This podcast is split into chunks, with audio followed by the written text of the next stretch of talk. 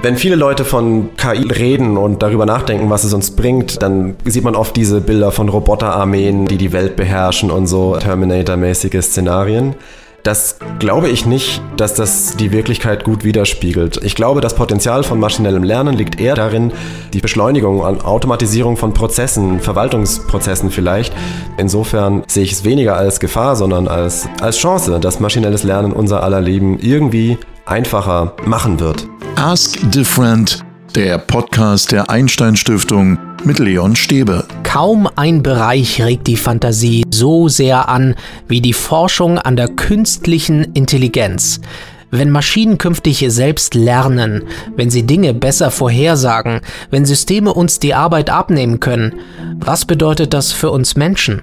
Damit beschäftigt sich Felix Biesmann. Er ist Einstein-Professor für maschinelles Lernen an der Beuth Hochschule für Technik Berlin. Er ist Forscher am Einstein Center Digital Future und er ist überzeugt davon, dass wir alle von künstlicher Intelligenz profitieren können. Schönen guten Tag, Herr Professor Biesmann. Guten Tag. Herr Biesmann, Sie haben promoviert zum Thema maschinelles Lernen. Was fasziniert Sie daran?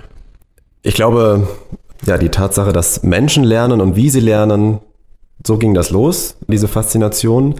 Und im Laufe meines Studiums, äh, des Bachelorstudiums, habe ich dann mich immer mehr für die Neurowissenschaften interessiert und dann später eben ja, mich dafür interessiert, wie man das in Maschinen implementieren kann. Und ich glaube, daher kommt das ursprünglich von wie Menschen lernen, diese Faszination wie Menschen lernen. Das heißt, Sie haben viel über den Menschen selbst gelernt, weil Sie die Maschinen gesehen haben? Ja, oft versucht man ja Systeme zu verstehen, indem man so Proofs of Concept macht, indem man eben versucht, etwas nachzubauen und dann schaut, was diese Systeme können oder nicht. Und damit kann man oft besser verstehen, wie biologische Systeme funktionieren könnten. Aber wie sind Sie drauf gekommen? Sie hätten sich ja auch in Anführungszeichen nur mit dem Menschen beschäftigen können. Wieso die Faszination für die Maschinen? Ich glaube, getrieben wurde das hauptsächlich von ja, so praktischer Notwendigkeit. Ich hatte damals in den Neurowissenschaften, als ich meinen Master gemacht hatte, da habe ich Brain-Computer-Interfaces gemacht, also Hirn-Maschine-Schnittstellen. Und die besondere Herausforderung Brain-Computer-Interfaces ist, dass die Daten sehr hochdimensional sind und es ziemlich kompliziert ist, die Hirnsignale aus diesen Messungen rauszuanalysieren sozusagen. Und das ist generell so ein Trend gewesen, dass die Messverfahren für Hirnsignale immer komplexer wurden in den letzten Jahrzehnten und dass dadurch die Analysen auch immer anspruchsvoller wurden. Und irgendwann, ja, so Beginn der 2000er Jahre oder so, hat das Einzug gehalten, dass immer mehr maschinelle Lernverfahren eingesetzt wurden, um Hirndaten zu verstehen. Und ich glaube, so hat das bei mir angefangen. Ich habe eben einfach nur maschinelles Lernen gebraucht als Methode, um diese biologischen Hirndaten verstehen zu können und bin dann über diese Hirn-Maschine-Schnittstellen, also Brain-Computer-Interfaces, reingerutscht in dieses maschinelle Lernen. Und naja, während meines PhDs habe ich festgestellt, dass es auch ganz gut ist, wenn man das beherrscht, weil das vielleicht wichtig sein könnte und man damit auch noch andere spannende Sachen machen kann. Und habe dann nach meinem PhD nicht mehr so viel Neuro gemacht, sondern halt auch andere Daten analysiert damit. Viele verwenden den Begriff künstliche Intelligenz selbstverständlich, aber nur wenige durchdringen, was KI wirklich ist. Was ist künstliche Intelligenz für Sie? Ja, das ist eine sehr gute Frage. Meistens antworte ich darauf mit einer Gegenfrage, was für Sie denn Intelligenz ist. Denn für mich, und das ist, der, glaube ich, der Grund, warum ich angefangen habe mit diesen Neurowissenschaften, mir ist das nicht klar, äh, was Intelligenz sein soll. Und es gibt viele verschiedene Definitionen, der EQ, wie IQ, wie er getestet wird, eben hat viele Schwächen. Das wird auch allgemein so anerkannt. Ich persönlich weiß nicht, was Intelligenz ist und deswegen fällt es mir sehr schwer, von künstlicher Intelligenz zu reden.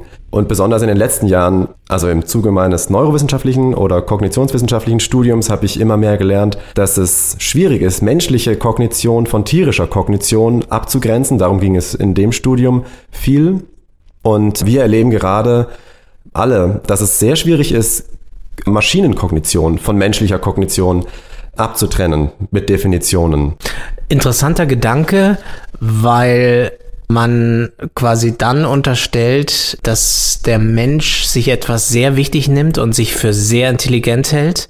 Und wenn wir uns maschinell dem annähern, heißt das, wir haben da gar nicht die hohen Ansprüche, wenn wir von menschlicher Intelligenz sprechen. Ja, genau. Also wenig Leute im Feld des maschinellen Lernens benutzen den Ausdruck künstliche Intelligenz. Vermutlich auch aus den Gründen, die ich gerade skizziert hatte. Aber ähm, die meisten sagen nur maschinelles Lernen. Da kommt Intelligenz nicht vor und das ist deswegen ein bisschen einfacher zu definieren. Wenn man diese Modelle entwickelt, kommt es oft vor, dass man Modelle findet, die ähnlich gut sind wie Menschen. Zum Beispiel in der Klassifikation von Texten oder irgendwas. Wenn man dann untersucht, wie Maschinen das machen, merkt man oft, dass das sehr, sehr einfache Features sind, sehr, sehr einfache Merkmale, die die Maschinen benutzen, um zum Beispiel Texte zu klassifizieren. Und wenn man das dann wieder sozusagen reflektiert und überlegt, wenn das so einfach ist, dann ist vielleicht auch menschliche Kognition nicht so komplex, wie man das immer annimmt, sondern stützt sich auf ganz wenige oberflächliche Merkmale dann ist das vielleicht so, naja, so eine ähnliche Kränkung, wie Menschen empfinden, wenn ihre Kognition näher an die von Tieren heranrückt. Jetzt nicht nur Primaten, sondern halt auch, ja, Vogelhirnen oder sowas. Äh, die können ja auch Dinge leisten. Inzwischen weiß man das, die weit komplexer sind, als was wir noch vor 10, 20 Jahren dachten. Was ist für Sie ein gutes Beispiel für maschinelles Lernen? Was ist für Sie etwas, wo Sie sagen, das ist eigentlich so der klassische Fall? Der Best Case im Moment sehen wir, dass es äh, sehr gut bei Sprache funktioniert. Diese Sprachmodelle, die jetzt gerade ähm, trainiert werden, werden immer besser. Äh, davor haben ja die künstlichen neuronalen Netze den Durchbruch geschafft bei Computer Vision, also bei der Objekterkennung auf Bildern. Ich denke, das sind wahrscheinlich zwei der Beispiele, die das am besten verdeutlichen. Bei der Bilderkennung, da fällt mir irgendwie ein, also zum Beispiel in der Krebsforschung könnte man ja einfach solche Bilder von der Lunge oder sonst wie ganz schnell irgendwie durch so einen Computer jagen und das System zeigt einem an, ist da was oder ist da nichts? Ist das schon konkret, wird das schon so angewandt? Ja, also das ist ein super Beispiel. Ich selber habe auch Kollaborationen in dem Bereich. Und ich glaube, es ist ein sehr gutes Beispiel, weil es auch die Gefahren sehr gut vor Augen führt, die der nicht so verantwortungsvolle Einsatz von solchen Technologien birgt. Zum Beispiel kann man sich vorstellen, dass es Ärzte gibt, die dem System dann irgendwann blind vertrauen. Vor allem junge Ärzte, die vielleicht unter hohem Zeitdruck arbeiten und nicht so viel Erfahrung haben, könnten dann vielleicht dazu neigen, eher der Empfehlung eines solchen Systems zu folgen, als selber sozusagen nochmal genauer hinzuschauen oder vielleicht ähm, den Oberarzt zu fragen. Auf der anderen Seite stehen Ärzte, die sehr, sehr viel Erfahrung haben und vielleicht solchen Systemen einfach überhaupt nicht vertrauen können und deswegen dann die Ratschläge von solchen Systemen grundsätzlich ignorieren, obwohl diese Systeme eben die Fähigkeit haben, viel mehr Daten anzuschauen, als sich jeder noch so gute Arzt in seinem ganzen Leben anschauen könnte. Echt faszinierend, weil es dann darum geht, wer entscheidet eigentlich oder wie entsteht dieser Entscheidungsprozess dann? Ja, genau. Ich glaube, wir sind sehr gut darin geworden, im maschinellen Lernen diese Systeme besser zu machen. Und was wir noch besser machen können, glaube ich, ist Menschen in der Benutzung dieser Systeme zu schulen. Es gab in den letzten Jahren eine große Forschungsinitiative, sage ich mal so, in der Gemeinschaft des maschinellen Lernens dieser Forscher, diese Modelle mehr, also transparenter zu machen. Und die Hoffnung war, dass wenn man die Entscheidungen oder die Vorhersagen von maschinellen Lernmethoden transparenter macht, dann wird es auch Menschen leichter fallen, deren Fehler schneller zu sehen oder überhaupt mehr Vertrauen zu haben und das richtige Maß an Vertrauen zu haben. Und wir haben gerade so ein paar Studien gemacht, wo sich andeutet, dass das nicht immer der Fall ist. Also Transparenz äh, kann auch schaden. Insbesondere kann es schaden, wenn es schwierige Entscheidungen sind und Leute sich dann aus Bequemlichkeit auf die KI verlassen und ja, das ist jetzt nur ein Beispiel davon, wie gerade in solchen verantwortungsvollen Berufen wie Ärzten, also bei Ärzten, bei Polizisten oder im Justizsystem, dass es nicht nur wichtig ist, die Maschinen besser zu machen, sondern es ist auch wichtig, Menschen im Umgang mit diesen Maschinen besser zu kalibrieren. Eine Maschine, ein Algorithmus kann ja nur so gut sein, wie die Daten, mit dem das System eben gefüttert wird. Wenn die Daten schlecht sind, dann wird auch das Ergebnis schlecht sein. Ist das nicht nach wie vor ein riesiges Problem? Ja, genau. Und ich glaube, das ist ein viel zu unterschätztes Problem. Viele Menschen nehmen maschinelles Lernen wahr als ja, eine Blackbox von Algorithmen, die irgendwas tun. In Wirklichkeit sind die Algorithmen sehr oft schnell geschrieben. Also es gibt sehr gute Libraries, da kann sich jeder heutzutage diese Algorithmen runterladen und benutzen. Man muss sehr wenig programmieren. In den Kursen, die ich unterrichte, ist es oft so, dass nach einem Semester nur Leute sehr komplexe maschinelle Lernverfahren implementieren können. Das ist ein Privileg der Leute, die in unserer Zeit leben. Es gibt Daten, es gibt schnelle Hardware für fast kein Geld, es gibt die Software, die offen zur Verfügung steht, denn Google und Facebook veröffentlichen ja all diese Sachen als Open Source und auch ihre trainierten Modelle. Es ist sehr einfach, diese Dinge zu bauen. Die Secret Source, die eben große Unternehmen dann haben und äh, die die auch oft in einen bedenklichen Wettbewerbsvorteil sozusagen denen bringt, sind die Daten. Und es wird oft vergessen, dass normale Softwaresysteme grundverschieden sind zu KI-Softwaresystemen. Normale Softwaresysteme werden getestet. Die sind vielleicht nicht immer ganz deterministisch, aber man kann Unit-Tests schreiben, also einzelne Komponenten eines Softwaresystems, eines Standard-Softwaresystems kann man testen. Man kann große Integrationstests machen. Mit maschinellen Lernverfahren ist das anders. Man kann die testen, wenn man, bevor man die raus in die echte Welt bringt. Aber sobald maschinelle Lernverfahren in der echten Welt sind, sind sie echten Daten ausgesetzt. Daten, die vielleicht auch von Gegnern, also von Leuten, die das System irgendwie hacken wollen, generiert wurden. Daten, die vielleicht aus, sich aus irgendwelchen Gründen verschieben, weil irgendwelcher Code nicht mehr funktioniert oder so. Und in diesem Kontext wird klar, Daten und Datenqualität sind eben das A und O für diese maschinellen Lernverfahren. Man kann maschinelle Lernverfahren nicht validieren, monitoren oder für deren Qualität bürgen, wenn man die Daten nicht unter Kontrolle hat und wenn man die nicht ordentlich validiert. Das kann auch Folgen haben und schwere Konsequenzen. Also der Fall, der ja immer wieder zitiert wird, ist ein System, das zum Beispiel einer Justizbehörde oder der Polizei sagt, wie wahrscheinlich ist es, dass eine verurteilte Person wieder rückfällig wird, also wieder Straftaten verübt.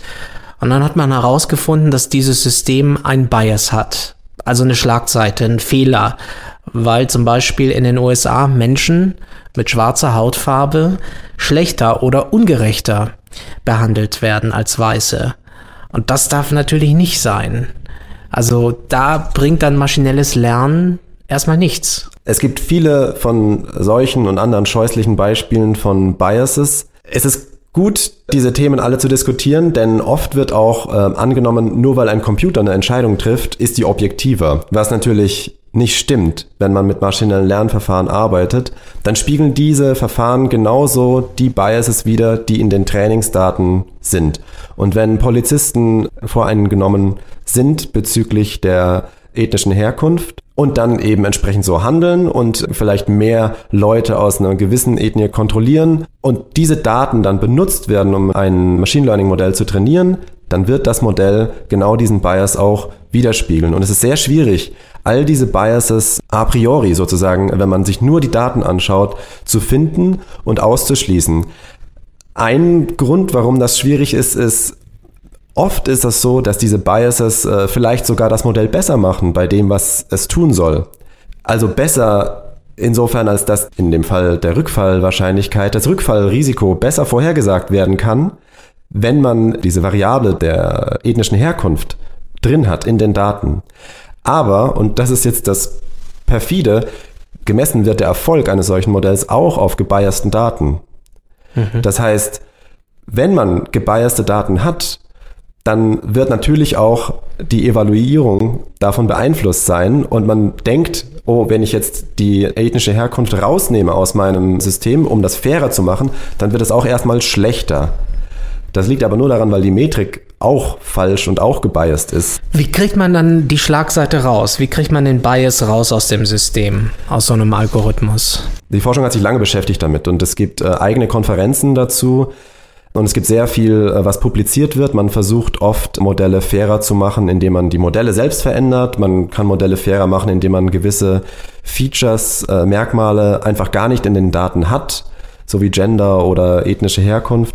Und all diese Verfahren haben das Problem, dass sie eben methodisch zwar funktionieren, aber man braucht immer sozusagen die Hilfe von Nicht-Machine-Learnern, von Leuten, die sich in einer Domäne auskennen, um diese Risiken, um diese Unfairness-Probleme zu finden. Und äh, deswegen finde ich, ist es ein gutes Beispiel, wie wichtig es ist, dass transdisziplinär oder interdisziplinär gearbeitet wird, dass Sozialwissenschaftler mit Machine Learning Forschern zusammenarbeiten. Denn nur so kann man diese Sachen rausfinden. Also, dass die zusammenarbeiten, eng zusammenarbeiten mit den Leuten, die die Machine Learning Modelle bauen. Und das ist kein Prozess, der in einer oder zwei Generationen passiert, der dauert wohl länger. Können Sie nachvollziehen, dass viele die Entwicklung von künstlicher Intelligenz spooky finden? Also, dass da großes Misstrauen herrscht? Ja, also das kann ich sehr gut verstehen. Und es wird vielleicht auch davon getrieben, dass wenn man Wissenschaftler fragt, was genau diese Modelle machen, dann können die das eben auch oft nicht sagen, denn das ist oft eine Frage, die von eben den Trainingsdaten abhängt, die oft nicht mit veröffentlicht werden mit den Modellen. Und das ist die eine Seite, die Wissenschaft arbeitet gerade noch daran zu verstehen, was diese komplexen, immer komplexer werdenden Modelle eigentlich gelernt haben und was die tun. Ich glaube, es ist wichtig, dass man der Bevölkerung klar macht, dass der wissenschaftliche Fortschritt noch nicht so weit ist, dass wir alles verstehen, was diese Modelle machen. Aber dass das eben auch wichtig ist, dass diese Forschung weitergeht und dass man eben den Wissenschaftlern auch vertraut. Vertrauen ist ein guter Punkt. Es gibt einen anderen Kritikpunkt. Die Maschinen werden irgendwann mal so intelligent, dass sie dem Menschen die Arbeit komplett wegnehmen. Was sagen Sie zu diesem Argument? Da mache ich mir auch sehr viele Gedanken drüber. Es gab auf Reddit, das ist so eine Website, wo Leute Meinungen posten und kommentieren. Da gab es Programmierer, die haben ihren eigenen Job weggeskriptet, also komplett automatisiert. Und dann haben sie die Community gefragt, ist das amoralisch? Es gab eine große Diskussion. Manche sagen, ja, das kannst du nicht machen, du wirst so bezahlt. Sein Arbeitgeber hat ihn immer weiter bezahlt und er hat gutes Feedback bekommen für seine Arbeit, die er gemacht hat oder eben die sein Code für ihn gemacht hat. Und diese Debatte spiegelt das ganz gut wider. Am Ende wurde der Mann, glaube ich, gefeuert, aber das ist, wie gesagt, anecdotal evidence. Ähm, er hat sich selber wegprogrammiert. Genau, und äh, dann kommt die Frage, sollte er dafür noch Geld verdienen dann, wenn sein Code seinen Job richtig macht oder nicht? Und das ist eine offene Frage. Ich habe da keine Antwort drauf. Aber zu der Frage, ob man Angst davor haben sollte, glaube ich, nein. Also eine andere Anekdote ist, dass vor vielen Jahren, als die automatischen Blutdruckmessgeräte eingeführt wurden, haben vielleicht manche gedacht, jetzt brauchen wir keine Ärzte mehr oder kein Pflegepersonal. Und das ist natürlich Quatsch, denn äh, das hat die Arbeit der Ärzte und äh, des Pflegepersonals nur deutlich vereinfacht. Und ich glaube, man muss es eher so sehen. Also äh, maschinelles Lernen und Automatisierung im Allgemeinen soll uns nicht Arbeit wegnehmen, die wir gerne machen. Das soll uns Arbeit wegnehmen, die vielleicht zu repetitiv ist, als dass wir die gerne machen und soll uns Zeit geben für Dinge, die uns mehr Spaß machen oder Dinge, die Menschen einfach viel besser können. Und trotzdem wird der Einsatz von künstlicher Intelligenz und von maschinellem Lernen natürlich dramatische gesellschaftliche Folgen haben. Davon ist auszugehen, dann, wenn es tatsächlich bestimmte Jobs nicht mehr gibt. Wie gehen Sie sozusagen mit dieser, mit dieser kritischen Debatte um? Die wird sie ja auch im privaten Leben erreichen. Es gibt ja zum einen den Trend, dass dieser Wachstumsgedanke sowieso gerade so öfter mal hinterfragt wird und die Einstellung zur Arbeit, die vielleicht wir von unseren Eltern und Großeltern kennen, dass man einfach immer noch mehr arbeitet und 12 bis 16 Stunden am Tag arbeitet, dass das öfter hinterfragt wird. Also es gibt schon vielleicht auch ja, Leute, die vielleicht gerne weniger arbeiten würden. Und vielleicht kann Automatisierung und künstliche Intelligenz dabei ja helfen.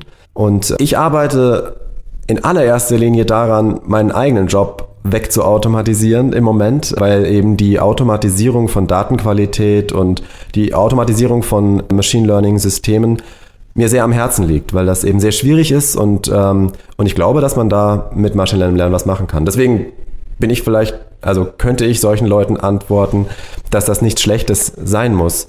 Man macht dann eben was anderes. Und was man macht, ich kann das den Leuten ja nicht sagen, was passieren wird in der Zukunft. Und das konnten die Leute ja damals genauso wenig, als sie prophezeit hatten, dass wir jetzt dieses Auto haben, es wird immer Pferdegespanne äh, geben auf unseren Straßen. Ich glaube, dieser Fehler wird heute ja weniger gemacht. Leute glauben nicht mehr daran, dass eben alles so bleibt, wie es jetzt ist, nur weil das schon immer so war. Aber ich glaube, es ist sehr schwierig vorherzusagen, wie sich unsere Arbeitswelt verändert. Und ich finde das eigentlich eher spannend als furchteinflößend. Sie sehen das anders, Sie fragen auch anders. Also Sie haben nicht die Angst, dass die Maschine Ihnen was wegnimmt, sondern Sie glauben daran, dass Ihnen die Maschine mehr gibt, mehr Freizeit vielleicht auch. Ja, genau. Wenn viele Leute von KI reden und darüber nachdenken, was es uns bringt, dann sieht man oft diese Bilder von Roboterarmeen, äh, die die Welt beherrschen und so äh, Terminator-mäßige Szenarien. Das glaube ich nicht, dass das die Wirklichkeit gut widerspiegelt. Ich glaube, das Potenzial von maschinellem Lernen liegt eher darin, kleine Tätigkeiten, Editieren von Dokumenten und Tabellen, die Beschleunigung und Automatisierung von Prozessen, Verwaltungsprozessen vielleicht, da liegt viel Potenzial von maschinellem Lernen, was Leute gar nicht so wahrnehmen, aber was unser Leben, glaube ich, doch verbessern kann. Und ich glaube, insofern sehe ich es weniger als Gefahr, sondern als, als Chance, dass maschinelles Lernen unser aller Leben irgendwie einfacher und weniger, mit weniger repetitiven Aufgaben machen wird. Gibt es da auch Rückschläge? Gibt es da Momente, wo Sie sagen, ah Mist, da kommen wir nicht weiter? Ja, also ständig. Aber ich glaube, dass wenn irgendwas nicht funktioniert, ist das an sich kein Rückschlag. Ein Rückschlag ist, wenn man nicht rausfindet, warum das nicht funktioniert. Aber wenn Hypothesen irgendwie falsifiziert werden, ist es ja immer so eher eine Chance, um an diesen Fehlern oder an diesen Gedanken zu schrauben und rauszufinden, warum das nicht funktioniert hat, was man anders machen muss. Sie arbeiten ja auch oder haben gearbeitet äh, für den US-Konzern Amazon, auch als Data Scientist. Und Warum ist Ihnen das dennoch wichtig, so für die Wissenschaft sich zu engagieren? Sie hätten ja wahrscheinlich auch einen hochdotierten Job bei einem Konzern komplett haben können. Also das größte Privileg, das ich empfinde jetzt in dieser Einstein-Professur, ist eben frei forschen zu können und ohne mich an irgendwelche Ansagen von anderen halten zu müssen, zu erforschen, was ich gerade wichtig finde. Ich glaube, im Großen und Ganzen ist die Freiheit der Forschung, die wir genießen als Professoren in Deutschland, unschätzbar wertvoll, ja. Wie muss man sich die Arbeit an dem Einstein Center Digital Future dann vorstellen? Kann man vielleicht sich vorstellen wie ein Coworking Space, äh, wo 50 Professoren ungefähr dann an verschiedenen äh, Themen forschen und in allererster Linie bietet ihnen das Einstein Center Digital Future die Möglichkeit, ja, neue Kollaborationen zu entdecken und spannende neue Anwendungen äh, zu entwickeln. Und was ist dabei anders als zum Beispiel, wenn Sie für ein Unternehmen wie Amazon arbeiten, für die Sie ja auch gearbeitet haben? Der Hauptunterschied ist, dass man freier entscheiden kann, an was man forscht und mit wem man forscht. Ansonsten würde ich sagen, ist die wissenschaftliche Arbeit, die in dem Bereich maschinelles Lernen gerade stark vorangetrieben wird von der Industrie. In der Industrie ist die wissenschaftliche Arbeit, ich möchte dafür auch eine Lanze brechen für die Forscher in der Industrie, wissenschaftliche Arbeit ist, egal ob in der Industrie oder in der Akademie, folgt sie den ähnlichen wissenschaftlichen Grundsätzen natürlich.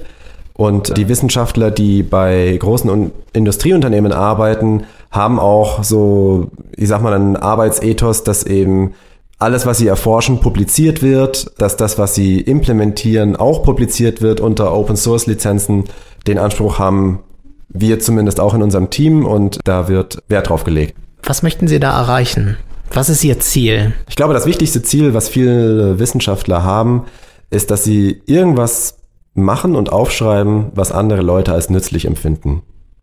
Und das wird oft einfach in Zitationen gemessen. Das kann man auch verwechseln mit Geltungsdrang oder sowas oder äh, Narzissmus, aber letztlich ist schon die Hoffnung, dass man was baut oder was beitragen kann, was äh, nützlich ist. Das sagt Professor Felix Biesmann, Einstein-Professor für maschinelles Lernen an der Beuth Hochschule für Technik Berlin. Forscher am Einstein Center Digital Future in Berlin. Herr Biesmann, danke Ihnen sehr für das Gespräch. Danke Ihnen. Und alles Gute für Ihre Forschung. Danke. Das ist Ask Different, der Podcast der Einstein Stiftung, warum Wissenschaftlerinnen und Wissenschaftler anders fragen. Damit beschäftigen wir uns auch beim nächsten Mal. Und bis dahin verabschiedet sich Leon Stäbe. Tschüss.